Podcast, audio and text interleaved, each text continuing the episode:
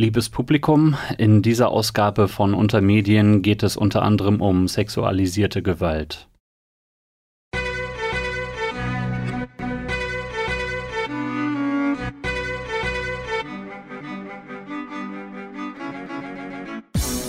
Hallo und herzlich willkommen zu einer ganz frischen und neuen Ausgabe von Untermedien, dem Medienpodcast aus dem Benno Haus in Münster. Münster. Mein Name ist Jan. Ich bin Jakob. Hallo Jakob. Hi Jan. Aus dem Benno Haus. Wir müssen es wieder betonen. Mhm. Warum ist das so wichtig? Damit ihr euch das auch merkt. Ja. Eigentlich kein anderer Grund, oder? Eigentlich kein anderer Grund. Ihr hört uns vielleicht über Spotify, vielleicht über iTunes. Ich glaube ehrlich gesagt, ihr hört uns nicht über iTunes. Wir haben immer noch keine Statistiken. Das heißt, es hören uns sehr wenig Menschen über iTunes. Achso, man bekommt erst Statistiken, wenn ein paar Leute einschalten. ich ja? glaube schon. Naja, gut. Ja. Ähm, was mich sehr traurig stimmt, aber ist schon okay. Ihr könnt die Folgen auch zweimal hören. Also ihr könnt uns ja einmal bei Spotify hören und dann nochmal einfach die Folge im Hintergrund als Rauschen Mhm. bei iTunes laufen lassen. Ja, also, äh, ne, fa- falls ihr in der Nicht-Statistik äh, eigentlich auftauchen würdet, ne, ähm, herzlichen Dank an alle Hörenden bei Spotify, äh, nee, bei iTunes, davon war ja jetzt die Rede. Ja, meine Güte, jetzt können wir nochmal neu anfangen. Ja.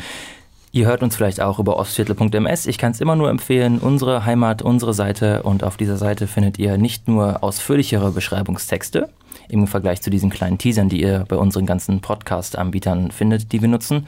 Ihr findet dort auch noch die Links zu unseren Rechercheinhalten und vielleicht auch noch Übersetzungen, sofern wir englische oder äh, sonst wie nicht Deutschsprachinhalte verwenden. Und auch wichtig, die Folge als Download. Exakt, ihr könnt sie komplett selbst runterladen und ihr findet dort auch den RSS-Feed-Link, den ihr in den Podcatcher eurer Wahl integrieren könnt. Das ist doch alles wunderbar. Wir grüßen auch in diesem Fall wieder all unsere Hörer, die wir so privat auch kennen und, Und auch, Hörerinnen. auch Hörerinnen und natürlich auch diejenigen, die wir nicht kennen.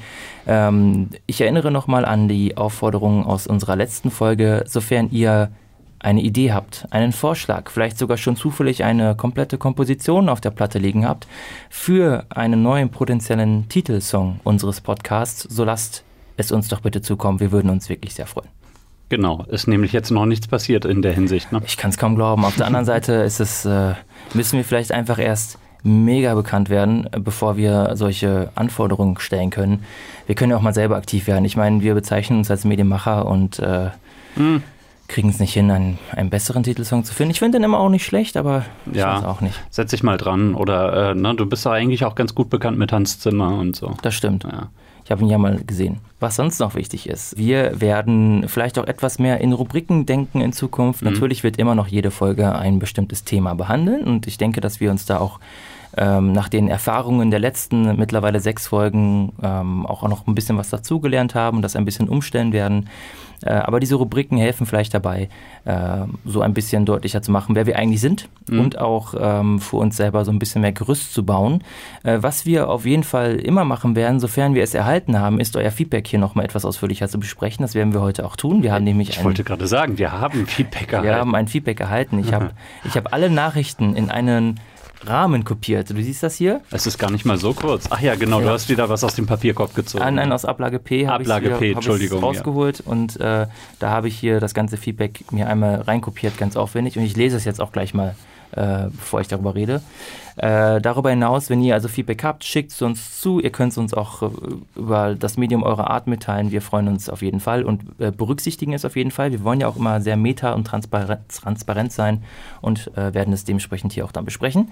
Außerdem werdet ihr in Zukunft äh, zu Beginn oder Ende, Ende jeder Ausgabe eine kleine Konsumempfehlung von uns bekommen. Mhm. Äh, wir als Bürgermediale wollen euch ja auf ähm, Produktion hinweisen, egal ob das jetzt vielleicht ein kleiner Blogartikel ist oder eine ganze TV-Serie, die wir aus welchen Gründen auch immer, das würden wir dann jedes Mal in gebotener Kürze erläutern, Ja. für besonders wertvoll erachten. Ganz genau. Dann Zum- kannst du endlich My Little Pony empfehlen.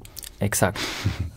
ja, wir werden quasi ähm, das Äquivalent zum, zum evangelischen Pressedienst oder sowas. Ja.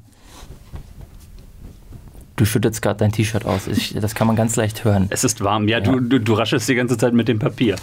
Entschuldigung, ja, das soll ja so ein bisschen äh, deutlich machen, dass wir dass wir uns vorbereiten. Ja? Mhm. Und das ist aber nicht abgelesen, was wir jetzt gerade gesagt haben. Nee. Es gibt hier nur so Stichpunkte. Und auch auf unserem Whiteboard, auf unserem professionellen Whiteboard finden wir Stichpunkte. Ja. Und da steht jetzt eben Feedback, zumindest auf meinem Papier, ähm, nicht auf dem Whiteboard, das tut uns so leid. Also äh, schon wieder mit einer Lüge hier angefangen.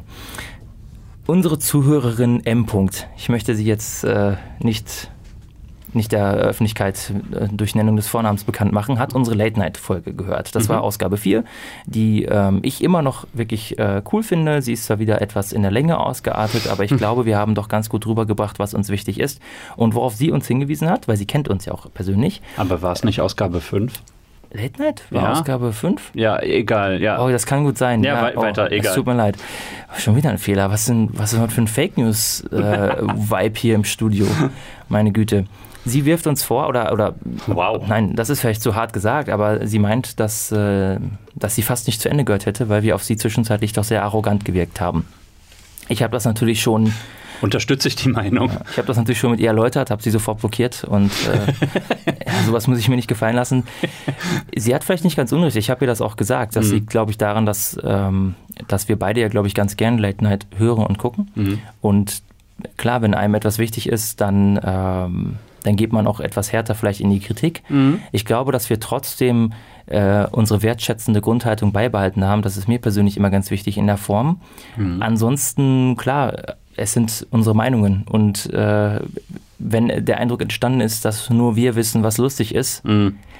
was ich euch nur empfehlen kann, da auf uns zu hören, ja, was bleibt ja euch überlassen, möchten wir natürlich nicht äh, so tun, als hätte das irgendeine Form von Allgemeingültigkeit. Das ist ja Aber- selbstverständlich, das möchte ich auch nochmal betonen Mhm. und wir teilen hier unsere Meinung mit. Ich finde ja Meinungsmedien ähm, unfassbar wichtig und auch viel spannender. Das Schwierige ist halt dann immer so eine Situation, wo man im Prinzip Fan eines Formats oder äh, einer bestimmten Sendung ist oder sowas, äh, dass äh, ebenso etwas wie äh, eben das toxische Fantum dann äh, einigermaßen leicht aufkommt heutzutage. Ähm, und da werden wir uns in jedem Fall auch äh, bemühen, das nicht aufkommen zu lassen. Ich finde auch, dass wir doch einige Argumente angeführt haben. Worauf äh, sie uns noch hingewiesen hat, ist, dass äh, natürlich ähm, so Formate wie Late Night Berlin und Neo Magazin Royal sich an eine eher jüngere Zielgruppe richten, Mhm. wobei ich behaupte, dass ich da doch sehr empfänglich bin, auch für die Inhalte äh, immer noch. Äh, und dass ich auch vieles von dem, was sie dann gelistet hat, ähm, weswegen sie es vor allem guckt, nämlich diese Aktion, zum Beispiel sowas wie Vera Fake äh, oder auch die ähm, Eier aus Stahl-Geschichten und sowas, äh, finde ich in der Regel auch gut. Das habe ich aber auch, glaube ich, erwähnt, dass es ähm, nicht häufig genug vorkommt in meinen Augen. Es ist zu selten der Fall. Und wir haben ja explizit über Late Night gesprochen und das Format hat nun mal ganz bestimmte oder das Genre hat ganz bestimmte Merkmale. Und wenn man es miteinander vergleicht, dann muss ich mir natürlich nicht nur diese absoluten Highlights rauspicken, Ja. sondern da muss man sich natürlich die einzelnen Sachen Der Alltag. genau die, die, die konstituierenden Me- Elemente miteinander vergleichen Mhm, und dementsprechend ähm, wiegt das dann bei mir noch umso schwerer, wenn man sozusagen, wenn man sich selber auch als Late Night, Late Night labelt Ja. und dann aber sozusagen das Grundgerüst nicht gut hinbekommt, dann ist es natürlich schön, wenn es zwischenzeitlich mal Sachen gibt, so Einspieler und sowas, die super gut laufen. Aber im Endeffekt, Das sind dann übrigens auch die, die dann natürlich in Mediatheken und bei YouTube ganz besonders gut laufen. Das Genau. ist das ist natürlich klar. Aber äh, ich meine, wir haben den Monolog zum Beispiel angesprochen bei Herrn Böhmermann, der uns beide nicht unbedingt aus den Socken haut. Ähm, aber genau, also äh, ich glaube, du hast es ganz gut erklärt jetzt soweit unsere Positionen. Abschließend weist sie noch darauf hin, dass ihr unsere Rollen nicht ganz klar sind, ähm, ob wir jetzt eben als Jan und Jakob oder in der Rolle der Experten oder der Medienmacher sprechen. Es ist natürlich immer beides. Man trennt das ja nicht voneinander, ähm, die persönliche Meinung ähm, und, und vielleicht dann auch Fachwissen. Also ich finde, dass wir das auch in der Form wahrscheinlich so beibehalten. Äh, es gibt natürlich Ausgaben oder Folgen, in denen äh, das grundlegende Thema erstmal ein fachliches ist Ja. Äh, zum Beispiel die Radiogeschichte. Ja, Ja, ja, das ja. ist natürlich etwas, wo man sich mit äh, Fakten und Vorgängen und Prozessen auseinandersetzt und die dann darstellt. Ähm, auf der anderen Seite ist das jetzt eben ein Thema gewesen, ähm, ein ganzes Genre zu betrachten, natürlich auf inhaltlicher Perspektive. Und mit Inhalten kann man sich ja nur als Person erstmal auseinandersetzen. Ich kann, und die Art, wie es dargestellt wird oder die Machart, das ist natürlich wieder etwas, was wir aus der Medienmacherperspektive betrachten. Und ich denke, das tun wir dann auch zwischenzeitlich immer wieder. Mhm. Äh, aber das ist natürlich in der Folge weniger stark gewesen. Ist ja auch ganz logisch. In der letzten Folge ja ging es ja im Prinzip gar nicht um unsere Rolle als Medienmacher. Ja. Das war ja auch für uns so eine kleine Sonderfolge und die hat ja auch um die heutige etwas überführt. Da das war so, so richtig äh, Jan und Jakob letztes Mal ja. und dieses Mal ist es eher die Rolle der Medienmacher. Äh, für die Late-Night-Folge muss ich auch sagen, klar, wir haben dann relativ stark aufs Inhaltliche geachtet. Wenn man mehr aufs Technische gehen würde, äh, würde man da selbstverständlich eben auch noch äh, einiges finden, denn eben ähm, so das, was heutzutage in Deutschland produziert wird, ist technisch natürlich auf einem super Standard dann auch. Und äh, wenn man sich die Böhmermann-Geschichten zum Beispiel ansieht, äh, gibt es also wirklich äh, von, von Medienmacherperspektive dann äh, nicht viel zu meckern. Ja, aus, genau aus der technischen und gestalterischen Medienmacherperspektive. Ja, ganz genau. Mhm. Aber das war da nicht unser Schwerpunkt, muss man sagen. Können wir aber vielleicht gerne auch nochmal nachholen, äh, denn das deutsche Fernsehen ist tatsächlich, was Technik angeht, äh, absolut vorn mit dabei. Absolute Spitzenklasse. Das muss man auch mal betonen. Mhm. Kommen wir zum heutigen Thema. Endlich oh ja. mal. Äh, nach, nach gerade mal zehn Minuten Vorlauf, es tut uns leid, äh, steigen wir jetzt also ein. Der Titel der Sendung steht noch gar nicht fest. Ich weiß aber schon, was so das grobe Thema sein wird. Es geht nämlich um Verdachtsberichterstattung. Mhm. Und wir werden uns explizit mit zwei Fällen diesbezüglich auseinandersetzen. Zum einen mit dem Falle Kachelmann. Das dürfte den ganzen Leuten, die in den letzten wann ging es los, sechs, sieben Jahren ähm, aktiv waren, doch noch sehr präsent sein. Das ist es nämlich, es ist schon neun Jahre her. Schon neun Jahre, ja, ja. meine Güte. Ihr merkt schon, den Fall hat Jakob noch mal etwas näher aufbereitet. Und auf der anderen Seite ähm, habe ich etwas dann mitgebracht, und zwar den Fall Dieter Wedel. Das ist etwas aktueller und wir werden über beide sprechen, denn in beiden Fällen steht die Rolle der Medien im Fokus der Kritik. Warum ist das so? Ähm, eine, eine ganz grobe Auseinandersetzung vielleicht erstmal zu Beginn mit der Rolle der Medien als vierte Gewalt im Staat. Also welche Funktionen hat denn so etwas wie ein Medium? Zum einen geht es natürlich darum, dass Medien deswegen auch besondere Freiheiten genießen, weil sie die Bevölkerung ganz grundsätzlich informieren sollen. Mhm. Das ist ja, denke ich, ganz logisch. Der Gedankengang ist auch leicht erklärt. Erst durch Information und auch durch meinungsbildende Information wird Meinungsbildung überhaupt ermöglicht. Das geschieht am besten auch durch ganz viele verschiedene Darstellungen von Meinungen. Deswegen ist Meinungsvielfalt auch so ein ganz äh, großes ähm, Schlagwort in dem Kontext. Und daher auch explizite Aufgabe der Medien. Exakt. Und erst wenn ich mir eine Meinung gebildet habe oder Meinungsbildungsprozesse in mir selber losgehen, erst dann, so die Theorie, kann ich auch vernünftig partizipieren oder vielleicht sogar überhaupt partizipieren. Denn jemand, der ohne Meinung durchs Leben geht, der äh, wird sich natürlich auch niemals für diese Nichtmeinung engagieren, sondern eher still und passiv daneben sitzen. Mhm. Und das ist etwas, was zumindest eine funktionierende Zivilgesellschaft sich nicht wünschen darf oder sollte. Das ist auch etwas, was ja auch unser Mediensystem eigentlich nicht hergibt. Wobei man natürlich, wenn man sich jetzt das gesamte System anguckt, manchmal den Gedanken haben könnte, dass es aufgrund weiterer Effekte, vielleicht unbeabsichtigter Effekte, auch eher dazu beiträgt, dass die Leute eher passiv werden. Denn mhm. Medien sind eben nicht nur Informationen, sie haben auch noch andere Funktionen und Wirkungen. Äh, sowas wie Realitätsflucht ist sicherlich auch ein Thema.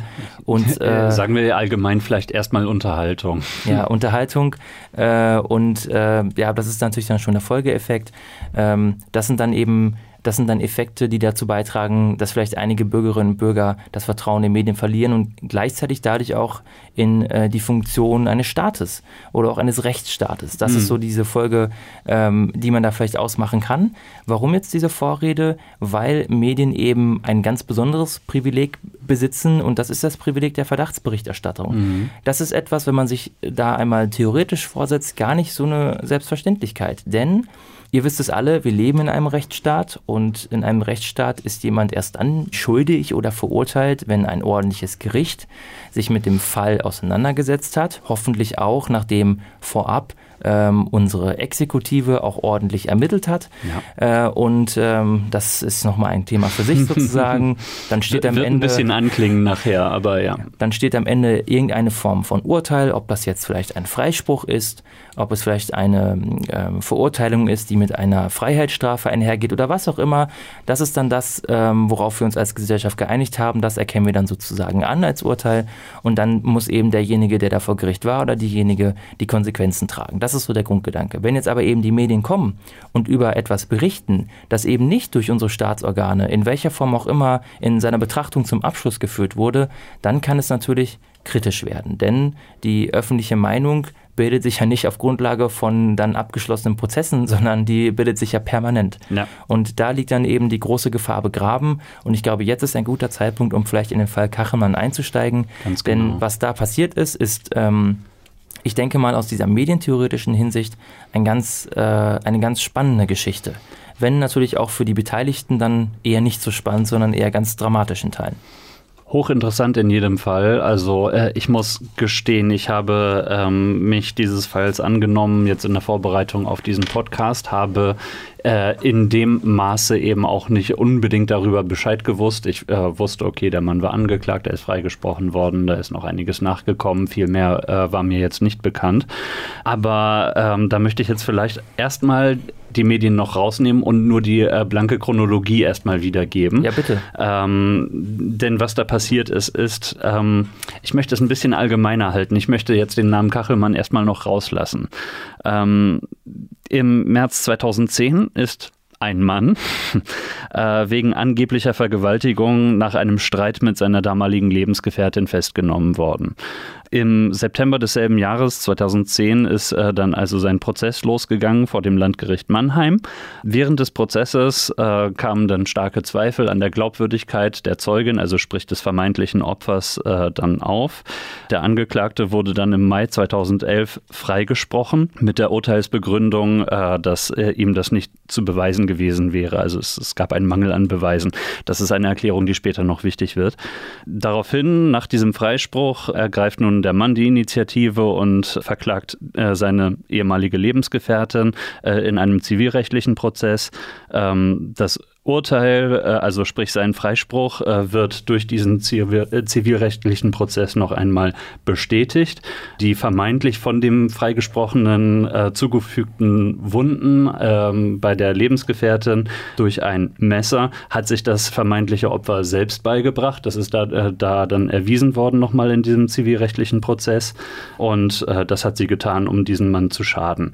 Ähm, sprich, also beide Urteile, das strafrechtliche Urteil und das zivilrechtliche Urteil entlasten den Mann auf ganzer Linie. Das ist jetzt erstmal eine Geschichte, wie sie in der deutschen Justiz durchaus mal vorkommt. Das ist äh, erstmal nichts furchtbar Ungewöhnliches, auch wenn es sich natürlich für alle beteiligten Personen doch relativ schrecklich anhört. Aber so etwas kommt vor. Jetzt kommt allerdings aber eben auch noch die äh, Sache dazu, dass es sich nicht um irgendeinen Mann gehandelt hat, sondern eben um einen Prominenten, nämlich äh, Deutschlands zu der Zeit bekanntesten Wettermoderator Jörg Kachelmann. Eine sehr beliebte Person ja auch, würde ich sagen. Den, so, so ein lustiger Zausel so ein bisschen, der seine Wettermoderation immer so ein bisschen aufgelockert hat und, und sowas. Ich habe ihn mir damals ganz gerne immer angeguckt eigentlich, wenn er so in den Tagesthemen war. Das war er eben zu der Zeit, als dann äh, dieser, ähm, ja, diese äh, Sache mit der Festnahme und dem Prozess dann kam.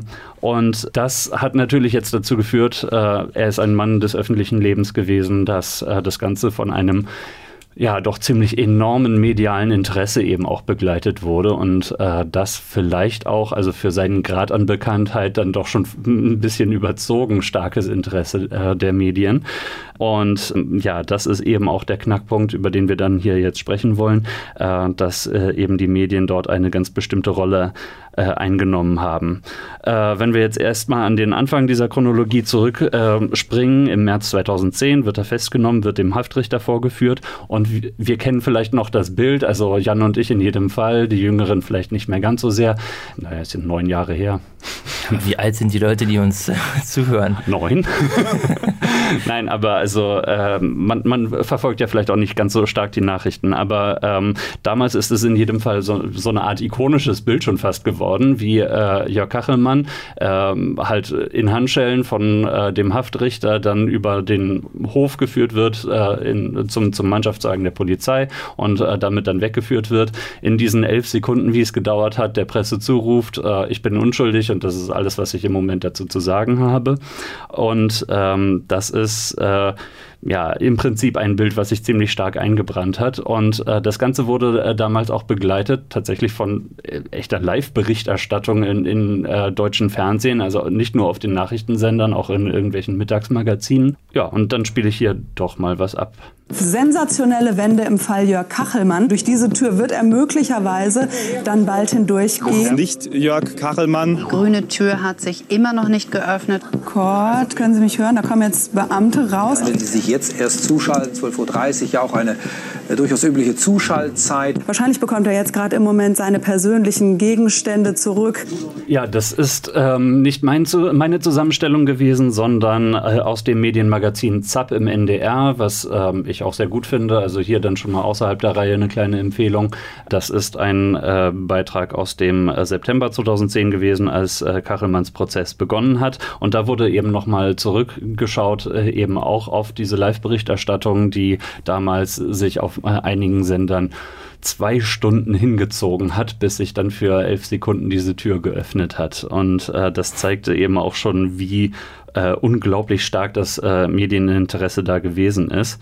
Ähm, wie ikonisch dieses Bild von, von Kachelmann, der dort in Lederjacke, gestreiftem Shirt und Jeans ähm, und, und kinnlangen Haaren über den Hof läuft, äh, wie ikonisch dieses Bild ist, das äh, hat dann eben auch einige Zeit äh, zum Beispiel Oliver Pocher auf relativ geschmacklose Art und Weise äh, gezeigt, als er sich dann, ich glaube zum Prozessbeginn, das müsste ich nochmal nachprüfen, dann eben genauso maskiert dort vor die Presse begeben gegeben hat. Und ähm, da gab es eben in dem entsprechenden Beitrag, aus dem gerade dieser Schnipsel stammte, auch ein Bild, wo äh, sich also 50 Journalisten um den verkleideten Oliver Pocher äh, drängeln ja. Kann ich vielleicht kurz ein, äh, wieder einschreiten? Mhm. Auch wieder ein Harald Schmidt-Beispiel. Ja. Ich werde jetzt jede Folge eine Harald Schmidt-Referenz bringen. In der Zeit, als Schmidt und Pocher gemeinsam im ersten die Late-Night-Show von Harald Schmidt geleitet haben, mhm. gab es ja auch einen Vorfall, als Schmidt ja immer unzufriedener wurde mit Pocher. Mhm. Da war äh, eine Rapperin zu Gast, ähm, Lady Bitch Ray. Mhm. Und ich glaube, sie hatte Pocher, nee Quatsch, es war andersrum. Pocher hatte vorab von irgendjemandem in der Sendung Sekret erhalten. Ich habe mich jetzt gefragt, ob, ob du es so aussprichst. Es oder? wurde so benannt, das ist ja. jetzt ein Zitat. Ja. Und Pocher hat dann kurz vor Ende der Sendung dieses äh, Sekret dann an einen Gast weitergereicht, der eben kein Deutsch konnte. Und, das war Musikgast, ja. Ja, und dann ist Schmidt noch während, also kurz bevor das Outro ging, dann dazwischen gegangen, hat das, glaube ich, wieder weggenommen und hat dann, das war das, das letzte, der letzte Satz der Sendung gesagt, drüben quasi kein Wort rausbekommen, jetzt hier den großen Macher machen, aber sonst so klein mit Hut sein oder sowas. Also hat Pocher da wirklich, mhm. meine Güte, richtig fertig gemacht, auch vollkommen zurecht. Das war sehr, sehr, sehr schön.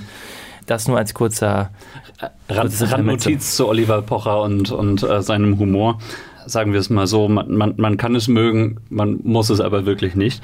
Wie dem auch immer sei, äh, Oliver Pocher als äh, Jörg Kachelmann verkleidet, äh, während äh, Jörg Kachelmann seinen Prozess erwartet hat. Hm. Ähm, das äh, betrifft jetzt aber eben auch nur nicht nur Fernsehen und Radio, sondern äh, eben auch äh, besonders die äh, Printmedien, die Zeitungen, auch äh, Online-Magazine, die sich äh, doch sehr stark darauf gestürzt haben auf diesen Prozess und wo insbesondere die Druckerzeugnisse aus den Häusern Springer und Burda aufgefallen sind durch doch sehr scharfe Berichterstattung, ähm, wo ähm, eben auch ja, Details aus dem Privatleben ausgebuddelt wurden, die dann, wie sich auch zeigen sollte, unter Umständen gar nicht so gestimmt haben.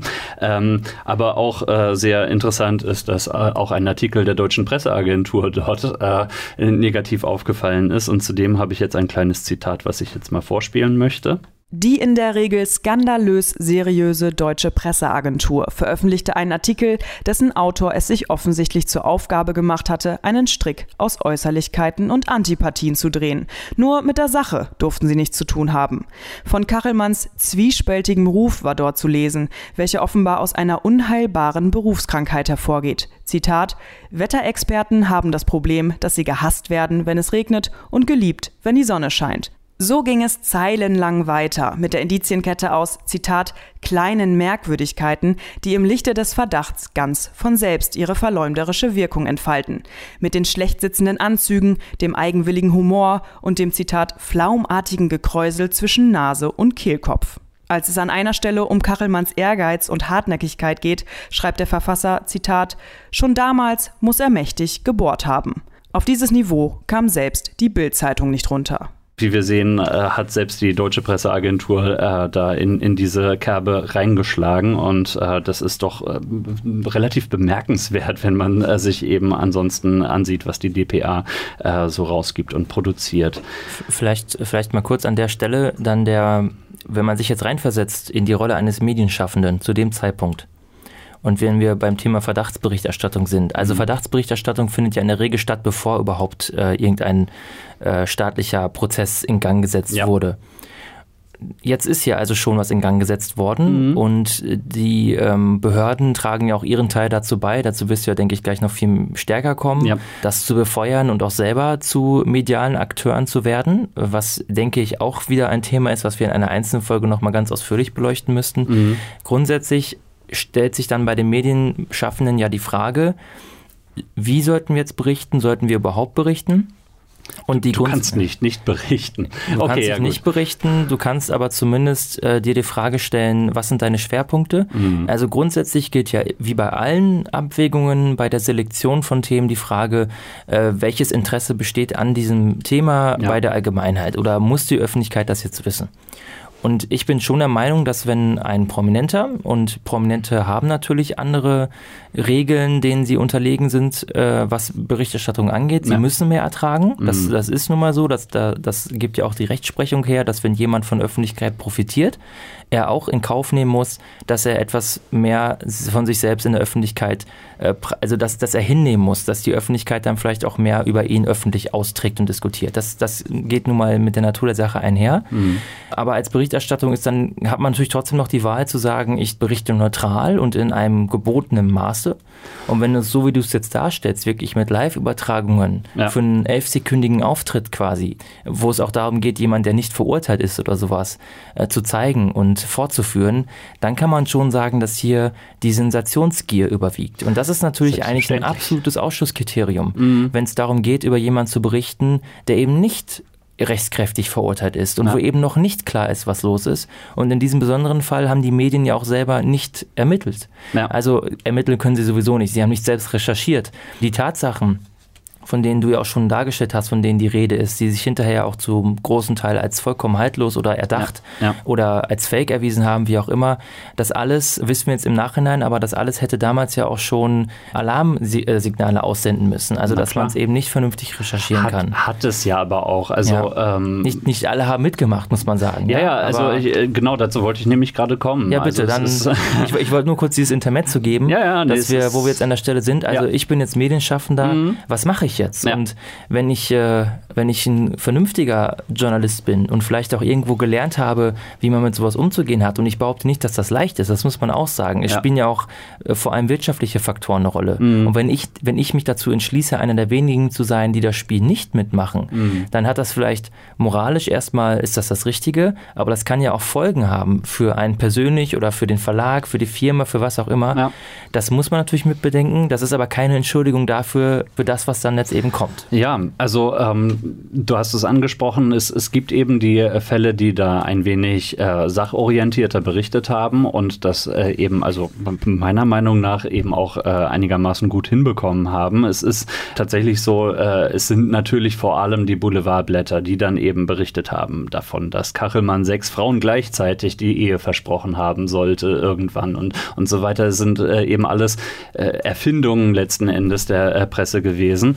Ähm, aber es gibt eben auch andere, wie zum Beispiel die schon einmal in unserer True Crime Folge erwähnte Sabine Rückert, die, äh, also ne, von Zeitverbrechen, äh, nochmal als Rückgriff, äh, die eben da äh, versucht hat, den Ball relativ flach zu halten an der Stelle. Und die hat eben auch in einem Interview, dann, ich, ich meine, das war auch sogar aus demselben ZAP-Beitrag von vorhin, hat sie davon berichtet, dass sie von einer Astrologin kontaktiert wurde, die äh, halt für einen äh, Artikel von äh, Frau Rückert dann eben beitragen wollte, äh, wie denn die äh, Chancen stehen, die, die, die, ähm, ja, sie, sie, sie wollte die Chancen der Sterne ausloten, sozusagen, für die Schuld äh, von Kachelmann. Und äh, da äh, sieht man dann ja schon alleine, was das alles für Züge da mit sich bringt. Also, ja, es ist äh, schon, schon schwierig, denke ich, dann e- eben auch äh, das richtige Maß zu finden. Aber ich glaube, Sabine Rückert war von Anfang an nicht unbedingt angetan von dieser Idee. Aber Jakob, hast du da nicht auch Gänsehaut bekommen? Ich wusste, dass du da mitkommst. Okay, wer nicht weiß, worauf Jan anspielt, bitte hört Folge 2 True Crime Podcast nochmal. Der, äh, also als es dann eben zum Gerichtsprozess kam und das, äh, dazwischen lagen sechs Monate, wo die Presse sich komplett ausgetobt hat. Als es dann eben zum äh, Gerichtsprozess kam, äh, wurde der natürlich dann auch sehr stark medial äh, begleitet.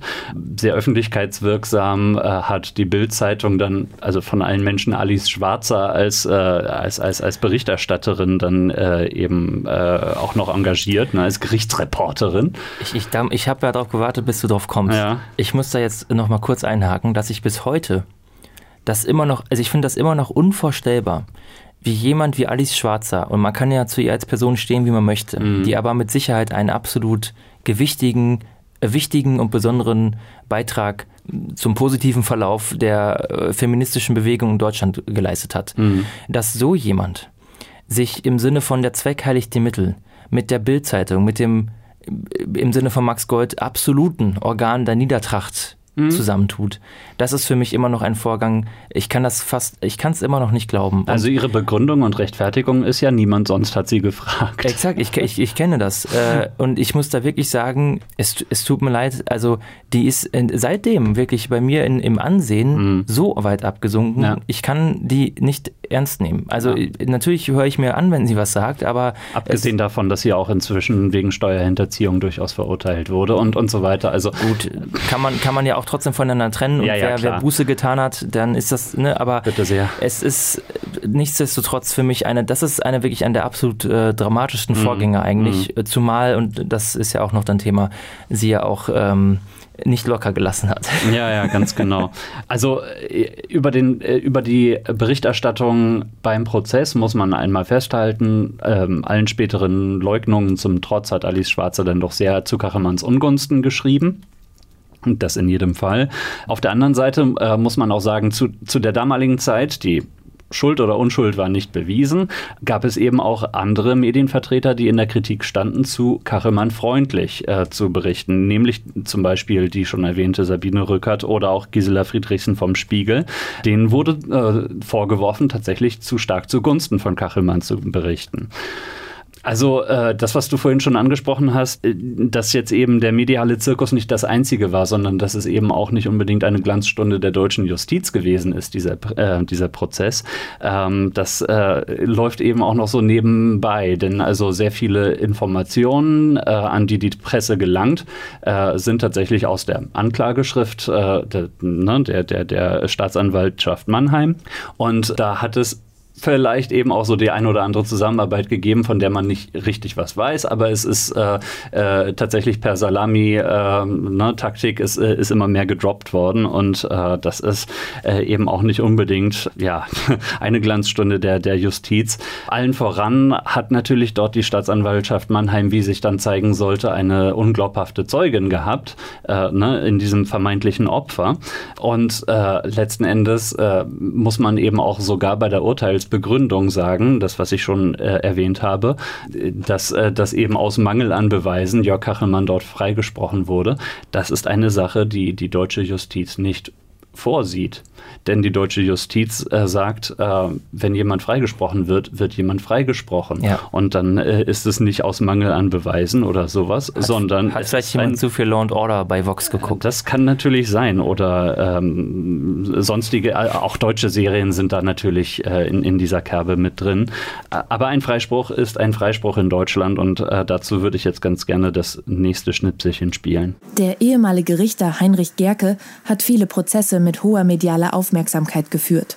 Er weiß um die Wirkung solcher Urteilsbegründungen. Das muss ja den Eindruck vermitteln, dass es ein Freispruch zweiter Klasse war. Aber das gibt es bei uns nicht. Es ist nicht zulässig, von einem mangelnden, äh, von einem Freispruch aus Mangel an Beweisen zu sprechen, sondern es ist ein echter Freispruch und nur den kennt unser Gesetz. Doch viele Medien relativieren den Freispruch weiterhin. Die Bild-Zeitung titelt plakativ, was die meisten Menschen denken. Freispruch aber. Und das ist es eben, was in den Medien davon übrig geblieben ist. Man, man hat ihm es nicht hundertprozentig nachweisen können. Aber es gibt ja ja noch Zweifel und so weiter. Ne? Und, und äh, das äh, macht eben diesen Freispruch so sauer. Und das ist äh, auch eine Sache, die ähm, Jörg Kachelmann dann eben veranlasst hat, tatsächlich systematisch zu versuchen, seinen Namen auch wieder reinzuwaschen. Und äh, das macht er eben vor allem dadurch, dass er weiterhin vor Gericht zieht. Es, es gab dann eben seinerseits Klagen gegen Burda und Springer, die ja aufgrund der zum Teil schlicht äh, falschen Berichterstattung dann äh, eben gemacht wurden. Ähm, mit Burda hat er sich außergerichtlich geeinigt, aber eben auch einigermaßen medienwirksam äh, gab es dann äh, den Prozess gegen, äh, gegen Springer und da ist ihm tatsächlich eben auch ein Rekordschmerzensgeld äh, von, jetzt muss ich nachgucken, 635.000 Euro äh, dann äh, zugesagt worden. Für deutsche Verhältnisse, also ja. das klingt ja jetzt schon eh nach viel, aber das mhm. ist für deutsche Verhältnisse wirklich ungeheuer viel. Das ist enorm, ja, ganz genau. Aber ich meine, er hat ja dann eben auch ähm, als bis dahin erfolgreiche Person des öffentlichen Lebens äh, durchaus nachweisen können, was ihm da so monetär dann durch die Latten gegangen ist. Und äh, äh, ja, entsprechend äh, wird die Höhe dann eben äh, so weit oben veranschlagt. Die Prozesse gegen Burda und Springer sind nicht das einzige. Es gibt dann eben noch diesen schon genannten Zivilprozess gegen die frühere Lebensgefährtin, ähm, wo man muss es allerdings äh, sagen, die Medien fast nicht präsent sind. Es sind sehr wenige dort. Hinzu kommt dann noch eine besondere Justiz Posse, möchte ich sagen, weil eben, äh, wie gesagt, die Staatsanwaltschaft Mannheim sich äh, wirklich nicht mit Ruhm bekleckert hat in dieser ganzen Geschichte. Und äh, noch Jahre nach dem Freispruch ähm, hat dann die äh, Staatsanwaltschaft Mannheim auf Presseanfragen immer noch die falsche Aussage äh, getätigt, dass an dem Messer, mit dem sich die damalige äh, Zeugin erwiesenermaßen, na, mit dem sie sich selbst verletzt hat, ähm, dass daran Kachelmanns DNA festgestellt worden sei. Und das ist eine Aussage, die schlicht falsch gewesen ist und äh, wo dann äh, eben gerichtlich dann noch erwirkt wurde, dass die Staatsanwaltschaft diese Aussage nicht mehr tätigen darf. Man stelle sich vor, dass äh, eine Staatsanwaltschaft selbst vor Gericht steht wegen einer Aussage, äh, die sie äh, tätigt. Und ähm, ja, das ist ihr eben verboten worden. Bei diesem Prozess null Medienpräsenz, abgesehen von äh, dem Team von Panorama. Dieses Hörbeispiel, was wir eben hatten, war auch aus einer Panorama-Sendung aus dem Jahr 2017, wo eben auf diesen Fall zurückgeschaut wurde. Und ähm, ja, das, das zeigt eigentlich, dass Ausmaß eben auch der, der Rolle der Medien, dass sie sich ähm, eben darauf gestürzt haben in dem Moment, wo es sensationell erschien oder meinetwegen vielleicht auch war. Aber eben in, in dem Moment, wo äh, es dann wirklich aufgeklärt wird, alles, ähm, ist es dann doch egal. Und letztlich bleibt dann halt äh, bei dem Ganzen immer äh, die Frage, ne, was bleibt, wenn das Letzte, woran sich die Menschen erinnern, ist, dass, dass der Mann aus Mangel an Beweisen freigesprochen wurde. Ne? Und äh, eben dieses aus Mangel an Beweisen in dicken Anführungsstrichen. Und da habe ich jetzt noch ein letztes Hörbeispiel dazu. Ja, er wurde freigesprochen, aber es ist ja immer so, es bleibt immer etwas haften. Meine Meinung ist, dass er schuldig ist, was damals so passiert ist. So intuitiv habe ich so das Gefühl, dass da vielleicht auch ein bisschen Wahrheit dran war. Aber das ist jetzt von mir so ein Bauchgefühl. Ja, dann? Ja, dann, dann ist es ja so. Nein, das ist äh, eben genau die Geschichte. Es bleibt genau das, was schon, also Tage nach seiner Verhaftung äh, im vorhin erwähnten äh, FATS-Artikel, äh, wo das erste Zitat her äh, stammte, äh, eben auch schon orakelt wurde. Ne? Ähm, ich, ich äh, werde es mal einspielen. Es ist beispiellos, wie sich in der vergangenen Woche ein Ton in die sogenannte Berichterstattung gemischt hat, der nicht einmal dann angebracht wäre, wenn Kachelmann letztlich angeklagt und verurteilt würde. Erfahrungsgemäß kommt das Strafgesetzbuch mit der Sanktionierung von Verbrechen ganz gut alleine zurecht. Die traurige Pointe der medialen Gerichtshöfe aber lautet erschreckend oft, völlig egal, wie die Sache ausgeht, der Mann ist sowieso erledigt. So blind für die Performativität seines eigenen Sprechakts muss man erst einmal sein. Was sich als Bedauern ausgibt, ist selbst das Urteil. Das ist ein super Zitat. Ja, ja und ich finde, das bringt es ganz gut auf den Punkt, was wirklich Tage nach äh, der Festnahme von Jörg Kachelmann schon geschrieben wurde. Es zeigt eben auch, also äh, letzten Endes, äh, wie in den Köpfen der Menschen äh, es eben trotzdem hängen bleibt. Und das hat man eben auch gesehen, äh, zum Beispiel bei äh, einem Auftritt von Alice Schwarzer, der vorhin genannten, ähm, an der Uni Köln, wo sie eine Rede gehalten hat und das Ganze dann eben thematisiert thematisiert hat, ähm, ihre Rolle in dem Gerichtsprozess dann so aus ihrer Sicht dargelegt hat oder man könnte auch sagen, schön geredet hat. Und sie wusste nicht, dass Jörg Kachelmann im Publikum saß ja. und äh, dann eben in der Fragerunde das äh, Mikro äh, bekommen hat und äh, dann eben sie konfrontiert hat, äh, was das äh, eben auch nochmal betraf. Und ähm, man kann aus den Reaktionen der Anwesenden äh, sehr gut ablesen, wie sie, ähm, wie sie diesen Mann empfinden. Denn sie, ähm, sie pfeifen, sie äh, widersprechen ihm laut. Ähm, ne, sie, sie haben das Gefühl, er stört dort und, und äh, ist nur auf Rache aus.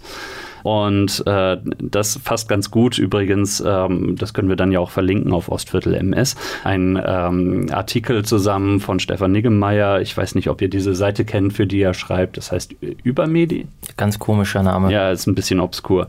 Äh, jedenfalls auf Übermedien gibt es da einen entsprechenden Artikel zu, äh, wo dann eben ähm, auch wiederum die mediale Berichterstattung über diesen Zwischenfall, möchte ich sagen, äh, dann eben unter die Lupe genommen wird und äh, dort geschrieben wird, dass äh, es so dargestellt wird, als äh, hätte er Alice Schwarzer in ihrem Vortrag unterbrochen, hätte gestört und, und da mehr oder weniger Krawalle geschoben. Und äh, so war es dann eben auch nicht. Da gibt es nämlich auch ein Video, meine ich, mich zu erinnern. Ja, ja, genau, ne? genau. Ja. Das habe ich mir auch angeguckt und äh, also es ist ganz unangenehm, das Video. aber genau, das kann man sich eben auch angucken. das packen wir dann vielleicht eben auch in die Links am besten. Ähm, ja, also was bleibt? Ja, es ist äh, tatsächlich ein auf Kosten von Jörg Kachemann, leider. Man kann ja halten von ihm, was man will. Geschehen ist, aber ja, ein großartiges Beispiel dafür, was eben Berichterstattung für Folgen haben kann. Mhm. Es ist deswegen ja auch so besonders natürlich mit all dem, was, was dabei ähm, zutage gefördert wurde, scheint Jörg Kachemann ja tatsächlich eine Person zu sein, die sehr von sich überzeugt ist. Der das kann man bei Twitter zum Beispiel verfolgen. Also ja. ich, ich sage ja gerade, man kann von ihm halten, was man will, äh, denn äh, also meine grundsätzlich sympathische Haltung ihm gegenüber ist äh, natürlich aufgrund dieses Prozesses, aber äh, eben auch aufgrund äh, seiner, seiner ähm, Äußerungen, die er online so trifft, ist ziemlich dahin. Ja, also äh, das, das wollte ich sagen. Also er bietet natürlich, ähm, was sich im Nachhinein dann auch so herausgestellt hat, natürlich eine passende Zielscheibe, mhm. weil er offensichtlich nicht leicht im Umgang ist. Eine Persönlichkeit, an der man sich sehr schnell aufreiben kann, weil er mhm. sich selber nämlich auch sehr schnell aufreiben kann an allen möglichen Dingen. Und insbesondere dieses Thema Klimakrise, weil er ja mit seiner eigenen Homepage, seiner eigenen, seinem eigenen Wetterservice, ja. den er ja seit Jahren jetzt anbietet, ja da groß unterwegs ist. Ähm, sein Hauptzitat, das ist Wind und kein Durchzug. Also mhm. Durchzug ist Wind. So. Mhm immer wieder zu betonen, ähm, der, der hat da, ist sehr meinungsstark und Auch wie er damit den aktuell, also das ja, betrifft ja jetzt gerade diesen Hitzesommer hier, den, den wir aktuell haben. Wie der sich da prinzipiell mit allen anlegt, ja. die, ähm, die sogar dann ganz friedlich antworten. Der, also ich habe den Eindruck, dass, dass Jörg Kachelmann fast gar nicht mehr dazu in der Lage ist, vielleicht konnte er es auch noch nie, mal nicht ohne auf 180 zu sein, ein Argument mm, mm. anzubringen, dann auch die Argumente des Gegenüber zu lesen. Also das ist schon... Keine Ahnung, ob das dann Verbitterung boah, ist oder ja. sowas, aber ich will nicht den, den Fehler äh, machen wie andere Medien, dass ich dann jetzt darüber spekuliere.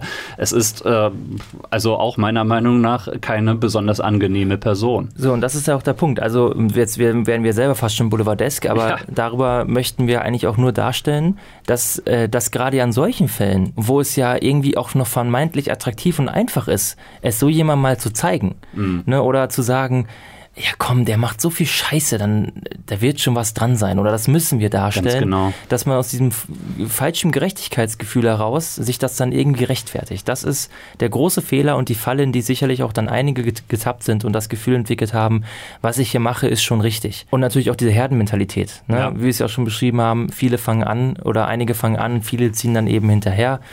Das ist natürlich grundlegend falsch und auch an euch natürlich die Aufforderung als Konsumenten. Ähm, nicht nur die Medienschaffenden müssen sich jedes Mal individuell überlegen, ist das, was ich jetzt hier mache, richtig? Ja. Bloß weil alle anderen es machen, ist das keine Rechtfertigung und keine ausreichende Begründung zu sagen, ich mache das jetzt auch. Und ihr als Konsumenten oder Konsumierende solltet euch das auch jedes Mal fragen. Auf jeden Fall. Äh, und wir haben ja auch so eine Doppelrolle, dass wir ja eben nicht nur Medienmacher sind, sondern selbstverständlich auch Medienkonsumenten. Und äh, ganz im Ernst, ich war nicht so vertraut mit dem Fall, bevor ich mich jetzt damit damit äh, beschäftigt habe äh, und habe da letzten Endes, also sagen wir es mal so, ich hätte jetzt bei dieser Umfrage, die wir da zum Schluss gehört haben, hätte ich nicht so geantwortet von, von wegen, ah, irgendwas bleibt und bla. aber trotzdem war ich davon beeinflusst und äh, hatte da jetzt eben in der Vorbereitung auf diesen Podcast auch wieder so einen kleinen Aha-Moment, äh, wo ich äh, gesehen habe, okay, äh, da ist auch mein Medienkonsum wieder ein bisschen zu oberflächlich gewesen. Ja.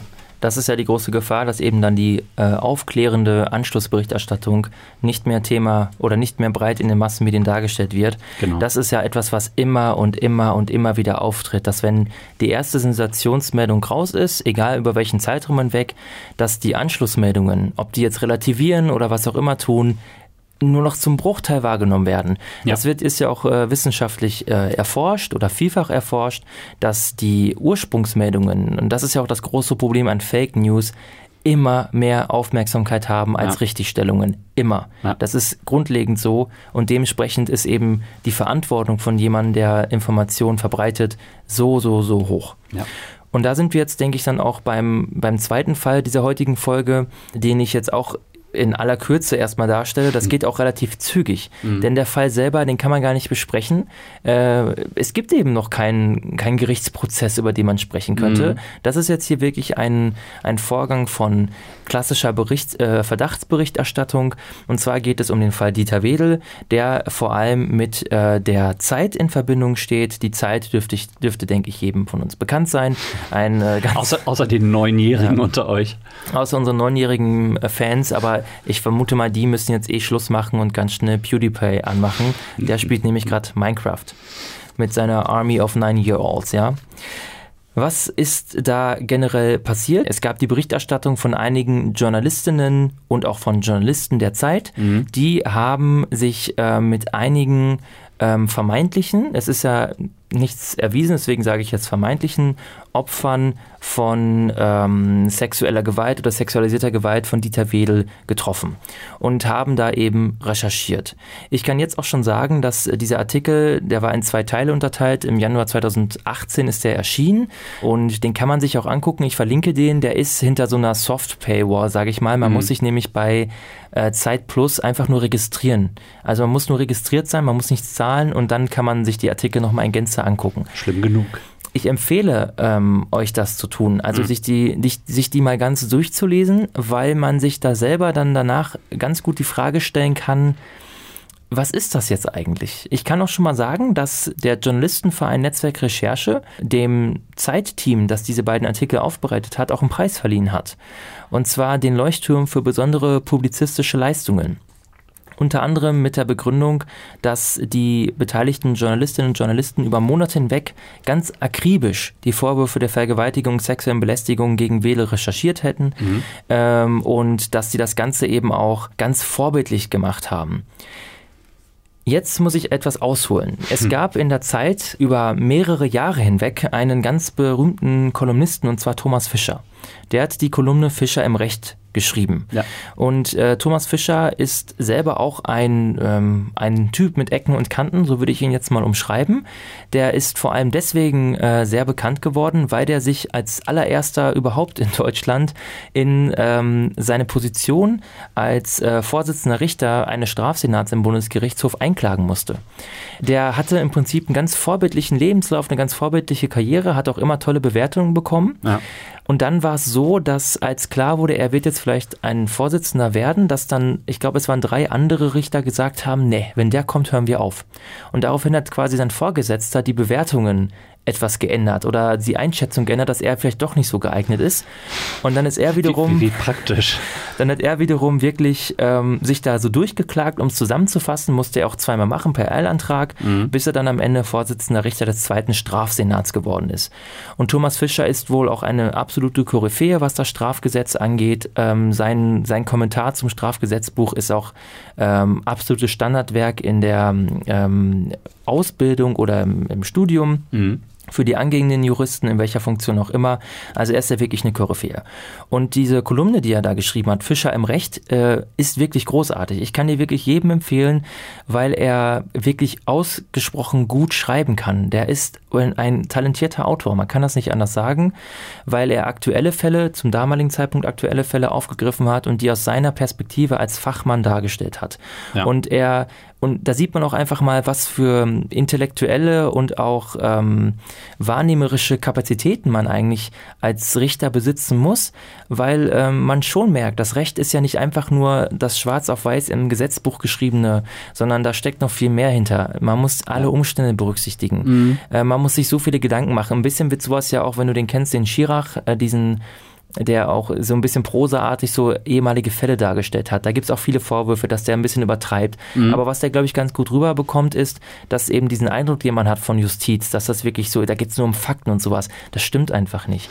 Es spielt viel mehr auch, also die Umstände, die Täter, die Opfer, das spielt alles natürlich eine Rolle und das alles muss ein Richter berücksichtigen. Was es auch übrigens umso ungeschickter macht, wenn man einen Freispruch, äh, einem äh, Freispruch anhängt aus Mangel mit Be äh, von Beweisen. Ja, anbeweisen. Ah. Mangel an, oder? Ja, du hast vollkommen recht. Danke. Ich habe jetzt geistig schon ein bisschen abgeschaltet, weil du so viel redest. das tut mir so leid. Das also dazu. Warum habe ich das jetzt ausgeführt? Äh, Fischer war, glaube ich, auch schon bei der Zeit selber natürlich jetzt ein bisschen, der hat da schon immer Sachen rausgehauen. Der hat auch teilweise Sprachbilder verwendet oder verwendet die auch immer noch, wo man den Eindruck gewinnen kann. Ich sage das jetzt nur so aus meiner persönlichen Wahrnehmung da würde ich als erstes so sagen, boah, das klingt schon so ein bisschen Shovi-mäßig. Okay. Ja, so ein bisschen als Herrenwitz. Das lässt sich jetzt, das lässt sich manchmal auch so schwer zusammenfassen, aber so würde ich das jetzt mal beschreiben. Das ist so das, was ich immer als, als Leser, der das wirklich immer so zwischendurch mal im Zug gelesen hat, so ja. als Eindruck hatte, so, oh, das ist aber eine Formulierung. Hm. Die jetzt rein subjektiv oder? Ja, rein, sub, rein subjektiv. Also, also, hast jetzt nicht irgendwie andere Meinungen in der Hinsicht irgendwie? Doch, also ich glaube, viele teilen diesen Eindruck tatsächlich. Ja. Mhm. Er ist halt sehr meinungs- und ausdrucksstark. Mhm. Ich denke, es ist wahrscheinlich trotzdem fast alles im rechtlichen Rahmen erlaubt, was er da schreibt. Aber er hat schon, er hat schon ähm, eine Art, die teilweise wirklich sehr aneckend und unangenehm sein kann. Das muss man ganz klar sagen. Okay. Ähm, und Sabine Rückert, da ist sie wieder, ja. äh, war, glaube ich, auch diejenige, die ihm, ähm, das, das, da gibt es auch so einen Artikel auf dieser komischen Übermedienseite, mhm. ähm, wo das so ein bisschen aufbereitet wird. Ähm, Komisch, die tauchen jetzt plötzlich überall auf. Ja, das war eine, die ihn auch immer, glaube ich, verteidigt hat, ähm, auch intern. Sie hat ja auch als mittlerweile stellvertretende Chefredakteurin der Zeit äh, ja auch auch einen gewissen Einfluss, denke ich mal. So ein bisschen. Was ist dann passiert? Ähm, diese Berichterstattung äh, über den Fall Wedel wird also veröffentlicht oder diese Dokumentation, wie Sie selber dazu sagen. Mhm. Der, der, liebe Lorenzo, unser mhm. Chefredakteur der Zeit. Der Giovanni. Der Giovanni, oh, wie ich darf nicht zweimal wählen. Schaut euch mal an. Ein, Ach ja, genau, die Geschichte. Ein grandioser Vorgang als Italiener äh, und Deutscher. Ja, ja, ja. Und Sabine Rückert selber ähm, ist zu dem Zeitpunkt dadurch hervorgetreten, dass sie noch ein paar Monate vorher eine eigene Autorin, die auf Zeit Online einen sehr anklagenden Text gegenüber Kulturschaffenden, gegenüber kulturschaffenden Männern im Berliner Kulturbetrieb äh, veröffentlicht hat. Mhm. Da hat Sabine Rückert selber noch geschrieben, ist das jetzt noch Journalismus? Das ist ja hier so eine Art Tribunal, das geht nicht. Das hat die selber quasi gegen, gegen ihre eigene Autorin auch auf Zeit Online veröffentlicht. Ich wollte gerade sagen, also schon ein heftiger öffentlich, ja eine, äh, eine öffentliche Abkanzelung einer eigenen Autorin. Trotzdem stimme ich Sabine Rückert äh, in ihrem Artikel wirklich vollkommen zu. Etwas danach, also nachdem diese im Januar 2018 dann die Artikel erschienen, will dann Fischer wiederum einen Text veröffentlichen in seiner Kolumne mhm. zu, diesem, zu dieser Zeitberichterstattung, weil er die nämlich für vollkommen falsch hält, um es mal ganz grob zusammenzufassen. Er hat da wirklich, ja, er schreibt immer sehr ausführlich. Das sind wieder fünf, sechs Seiten, in denen mhm. er das Ganze dann erklärt. Und dieser Text wird nicht veröffentlicht und Sabine Rückert selber stellt es auch hinterher so dar oder hat es ihm auch erklärt, ähm, er hat sich illoyal verhalten gegenüber der Zeit ähm, außerdem, und das ist eigentlich mein Lieblingszitat, das ist aus dem Interview mit der Süddeutschen, sagt sie da am Ende, außerdem hatte Herr Fischer keine Argumente. Punkt. Das halte ich doch für sehr weit hergeholt. Was macht Thomas Fischer? Er veröffentlicht das natürlich woanders, bei media.de. Kennt ihr vielleicht so einen Branchendienst? Ähm, kann man auch so stehen, wie man will. Ich habe Doppel-E wohlgemerkt. Mit Doppel-E ne? geschrieben, media.de, ist auch eher so me, Medium. Ja. Und äh, veröffentlicht das Ganze da. Ähm, das jetzt hier in aller Ausführlichkeit darzustellen, ist schwierig, aber Fischers Argumentation geht schon in die Richtung, dass das im Prinzip über das, was Verdachtsberichterstattung vielleicht darf, weit hinausgeht. Vor allem auch deshalb, weil die Zeit sich selber äh, oder auch Lorenzo selber das so formuliert, als seien die Vorwürfe gegen Wedel ausreichend belegt. Das ist etwas, das ist auch so ein Originalwort aus oder aus diesem, aus diesem, äh, aus, aus der Nachberichterstattung, dass sie selber sagen, und das muss ich jetzt einmal gucken, die Enthüllungen um Wedel belegen, dass es sich nicht um einen Einzeltäter handelt, sondern dass er von einem institutionellen Kartell des Schweigens gedeckt wurde. Und jetzt unabhängig davon, ob da wirklich andere schweigen oder ob das dann wirklich ein Kartell ist und gedeckt, wie auch immer. Ja. Sie sagen da selber, die Enthüllungen belegen. Und ähm, Enthüllungen, das Wort setzt ja schon voraus, dass da etwas aufgedeckt wurde, was vorher nicht da war. Ja. Aber um das jetzt mal äh, zusammenzufassen, wenn man sich diese Artikel durchliest, was dort gemacht wurde, ist, dass eben Zeugen befragt wurden. Ja. Und das waren eben Frauen, die, ähm, die kontaktiert wurden oder sich für, teilweise auch selbst gemeldet haben und die eben diesem Rechercheteam Interviews gegeben haben. Ja, aber da, da, müssen wir, wenn ich gerade einhaken darf, da müssen wir ja jetzt äh, wirklich nochmal feststellen, das Ganze ist vor irgendeinem Prozess passiert. Ne? Ja, exakt. Und, und äh, da, da hat sich sozusagen die vierte Gewalt zur dritten gemacht, indem sie äh, dort die Rolle der Justiz einnimmt. Ja, ja, vielleicht noch nicht. Also das ist jetzt dann nämlich die Frage. Also inwiefern Oder noch die Rolle genau. der Exekutive. In, in, inwiefern dürfen sie das? Also natürlich ja. dürfen sie recherchieren. Mhm.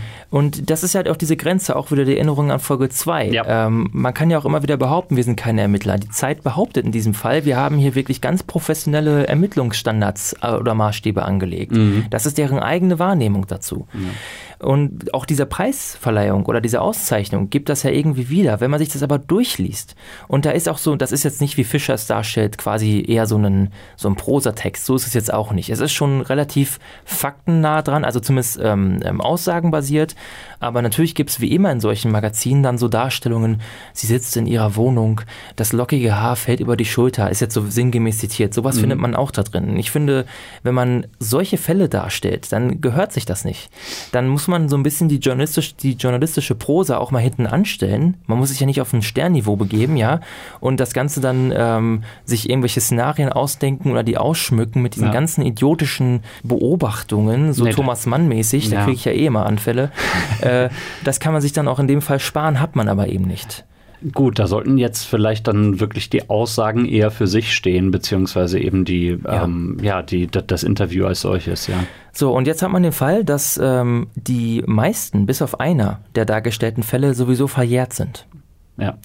Das ist ja natürlich ganz besonders. Jetzt gibt's noch nämlich dann den Sonderfall, dass eine, eine der beteiligten Schauspielerinnen, die mit Wedel zu tun hatte, äh, wurde anscheinend falsch beraten. Da gab's dann noch so einen Rechtsstreit. Sie hat auch einen offenen Brief auf ihrer Homepage veröffentlicht, der mittlerweile wieder gelöscht wurde, in dem sie der Zeit eben vorwirft, dass sie falsch beraten wurde. Die Zeit hat ihr nämlich gesagt, oder der Anwalt der Zeit, das ist verjährt. Die hatten aber alle übersehen, dass es irgendwie ein halbes Jahr vorher eine Änderung in der Rechtsprechung gab, nach der es eben nicht verjährt war. Was, das war ganz Scheiße. bitter. Ja, Und jetzt, ja. wird, jetzt wird nämlich ermittelt. So, die Staatsanwaltschaft muss dann natürlich ermitteln sozusagen. Ne? Gegen sie dann in dem Moment. Nein, nicht gegen sie, aber gegen Wedel. Und sie hatte sich aber für sie war es wichtig, dass, ich, dass wenn ich damit an die Öffentlichkeit gehe, Mhm. dass es verjährt ist. Denn, das muss man jetzt nochmal bedenken, für die Opfer Ja. ist es ja nicht immer, sonst hätten sie es vielleicht auch früher getan. Es ist ja schon mal gar nicht leicht, über sowas zu sprechen. Es Ja. ist noch viel schwieriger, es öffentlich darzustellen. Und der Gedanke daran, dass dann wildfremde Menschen beim Bäcker morgens dann die Bildzeitung aufschlagen und darüber dann sich unterhalten. Das, das muss man alles ja bedenken.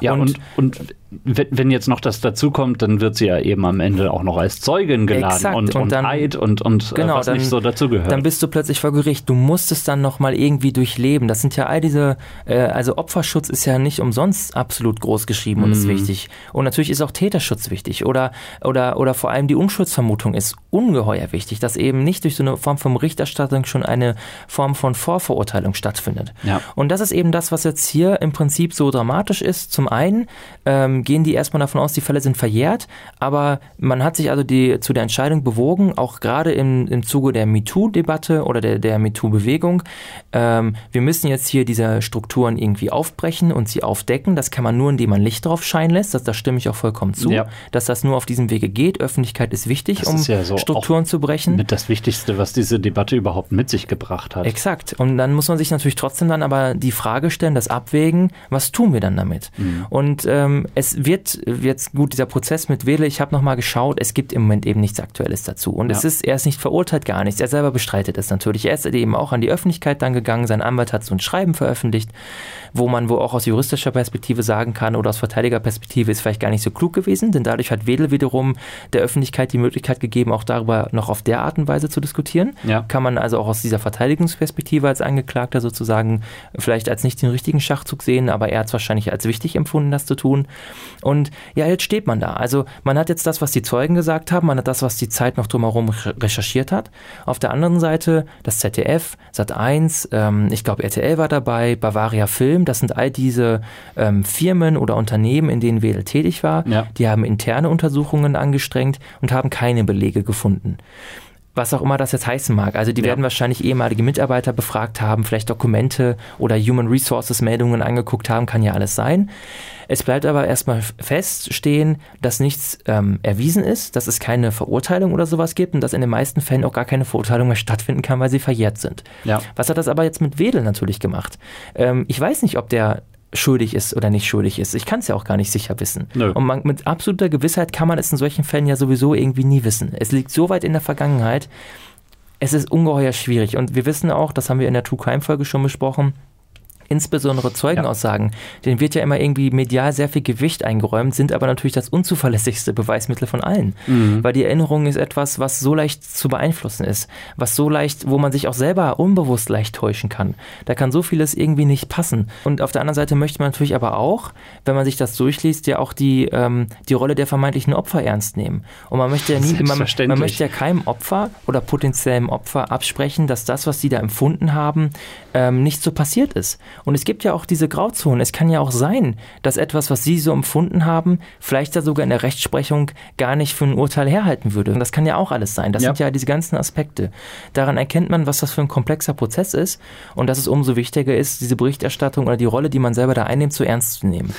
Das ist äh, hm, gut. Also wenn wir jetzt eben die Rolle der Medien dort ansprechen, dann äh, ja, was wir eben auch im Fall Kachelmann gesehen haben, unter Umständen sind die Medien eben selbst dazu in der Lage, ein Urteil zu fällen, was eben natürlich strafrechtlich äh, vollkommen ohne Belang ist, weil unter Umständen, du hast es angesprochen, äh, selbst die Dinge, die dort vorgefallen sind, nicht unbedingt strafrechtlich von Belang sind. Ja. Ähm, und äh, das macht die Sache dann natürlich umso unschöner für eigentlich alle beteiligten Personen. Gut, du hast es gesagt, Unschuldsvermutung gilt. Wenn wir jetzt eben die Menge an, an äh, ja, Zeugenaussagen sind es ja jetzt noch nicht, weil es nicht äh, gerichtlich tatsächlich äh, abläuft, aber ähm, wenn wir die, die, die Menge an, an Vorwürfen uns ansehen, dann, dann mag da schon irgendwie ein, ein Verdacht sich erhärten und so weiter, aber trotzdem gilt die Unschuldsvermutung. Und deswegen ist es selbstverständlich auch für Dieter Wedel eine sehr unangenehme Sache. Ja. So, letzten Endes, für die Zeit selber, die muss ich im Nachhinein äh, immer der Frage stellen, ähm, haben wir das jetzt wirklich aus einem berechtigten Interesse der Öffentlichkeit heraus getan? Mhm. Haben wir vielleicht auch einfach gedacht, das ist Wahnsinn, dass wir diese Story haben und wir müssen die raushauen? Das kann, können die Autorinnen, Autoren, die Mitarbeiterinnen in dem Fall nur für, mit sich selbst ausmachen. Von außen habe ich den Eindruck, dass es vielleicht nicht mit der absolut notwendigen Sorgfalt, Sorgfalt erledigt wurde und dass die Art und Weise, in der die beiden Artikel geschrieben wurden, mir zumindest wirklich sauer aufstoßen und ich das Gefühl habe, da ist man in der Art und Weise auf jeden Fall über das Ziel hinausgeschossen. Mhm. Ansonsten ist es wie immer eine Einzelfallentscheidung, auch für die Zukunft. Wenn ähm, sich mehrere Personen vielleicht auch unabhängig voneinander, voneinander bei einer Redaktion melden und sagen, uns ist hier etwas passiert, äh, wir möchten euch gerne bitte auch halbwegs unter dem Schutzdeckmantel der Anonymität, wie hier in dem Artikel übrigens auch geschehen. Ja, also mhm. ähm, es war von Anfang an nicht ganz klar, wer alle zum Beispiel sind. Mittlerweile glaube ich schon ich habe da jetzt auch nicht, bin jetzt auch nicht genau eingestiegen, weil ich jetzt irgendwie auch nicht wissen möchte. Ne? Ja. Wenn jemand sagt, ich möchte anonym bleiben, dann möchte ich das, sollte man das ja auch als Leserin und Leser versuchen ähm, zu respektieren. Klar. Da muss man also in Zukunft weiterhin abwägen und ähm, vielleicht muss man sich auch in, in irgendeiner Form, gerade auch was die freie Presse angeht, überlegen, ob es nicht ähm, effektivere Maßnahmen gibt, aus solchen Vorfällen zu lernen. Denn wir haben natürlich den Pressekodex und wir haben noch darüber hinaus geltende Rechtsprechung, aber letzten Endes ist das, was im Pressekodex steht, das, woran sich die meisten Redaktionen eben freiwilligerweise halten. Mhm. Und selbst wenn sie dagegen verstoßen, dann sind die Sanktionen eben absolut unspürbar. Und das ist das riesengroße Problem, dass durch so eine Form von Selbstkontrolle eben der Lerneffekt vielleicht gar nicht so hoch ist, wie er eigentlich sein müsste, wenn man eben die Macht, die man als sogenannte vierte Gewalt im Staat hat, ob sie jetzt nun mal so da ist, äh, wie immer dargestellt oder nicht, sei mal mhm. dahingestellt, mhm. aber man hat auf jeden Fall eine gewisse Form von Macht, äh, dass man damit eben auch verantwortungsvoll, verantwortungsvoll in Zukunft umgehen kann. Das in jedem Fall oder es gibt ein Schmerzensgeld in Höhe von 635.000 Euro. Gut, ich habe das Gefühl, darauf wird es hier wahrscheinlich nicht hinauslaufen.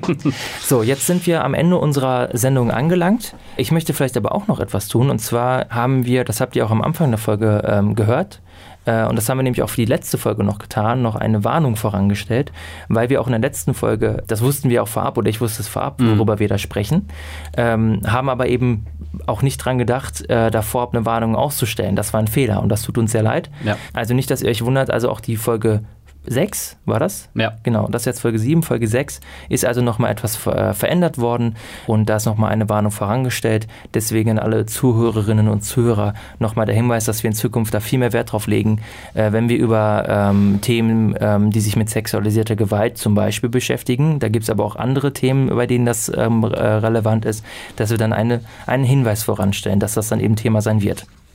So, jetzt vielleicht die Frage, was machen wir in der nächsten Folge? Mhm. Ähm, Im Gegensatz zu sonst haben wir, glaube ich, ganz viele tolle Themen zur Auswahl. Und vielleicht, und das habe ich mir überlegt, wenn es da draußen jemand von euch gibt, der sagt, ich habe eine Idee für ein Thema, dann teilt uns das ruhig mit oder wir würden euch auch was zur Auswahl stellen. Wir hatten ja schon vorbesprochen, was wir vielleicht machen, aber ja. ich würde es vielleicht nochmal kurz sagen. Also, äh, was ich gerne machen würde, das werden wir so oder so irgendwann tun, die Frage ist nur wann, dass wir über das Mediensystem in Deutschland sprechen und insbesondere den Rundfunkstaatsvertrag. Hurra! Äh, das klingt jetzt erstmal super langweilig lustig, keine Sorge ist es auch, aber wir werden es, denke ich, mit unserer äh, heiteren Art doch etwas lockerer darstellen können. Mhm. Ich finde, ähm, ein zweites Thema, was ich zur Auswahl stellen würde, für den großen Vote, äh, den ihr machen könnt, mhm. indem ihr ähm, uns einfach bei euch meldet, bei uns meldet, äh, dass wir ähm, über das Thema, dass irgendwie alle Menschen Produzenten geworden sind und insbesondere die Rolle von Staatsorganen ähm, ähm, als Medienproduzenten reden. Wir ja. haben es heute schon angeschnitten. Staatsanwaltschaften, die äh, große, große inszenierte Pressekonferenzen abhalten, abhalten, mhm. ähm, einzelne Polizeiwachen, die auf Twitter aktiv sind ähm, und solche Geschichten. Was, was bedeutet das eigentlich? Ist das was Gutes? Ist es etwas, worauf man mehr Wert legen müsste oder mehr achten müsste? Dann hätte ich als Themenvorschlag noch ähm, den Fall Sophie Hingst. Das ist eine Bloggerin. Da gab es eben ähm, eine ganz umfassende Berichterstattung zu. Äh, und da würde ich vielleicht auch nochmal dann drauf eingehen wollen. Noch, noch mal spezieller als heute. Nochmal viel spezieller als heute. Und ich hatte mir noch was aufgeschrieben, äh, weil ich nämlich weiß, das ist etwas, was du scheiße findest und ich finde es ganz toll. Oh, jetzt bin ich aber gespannt. Und das ist jetzt etwas, was aber was ganz Lockeres. Das ist ein Unterhaltungsthema mal wieder. Und zwar, dass wir über britische Panel-Shows sprechen.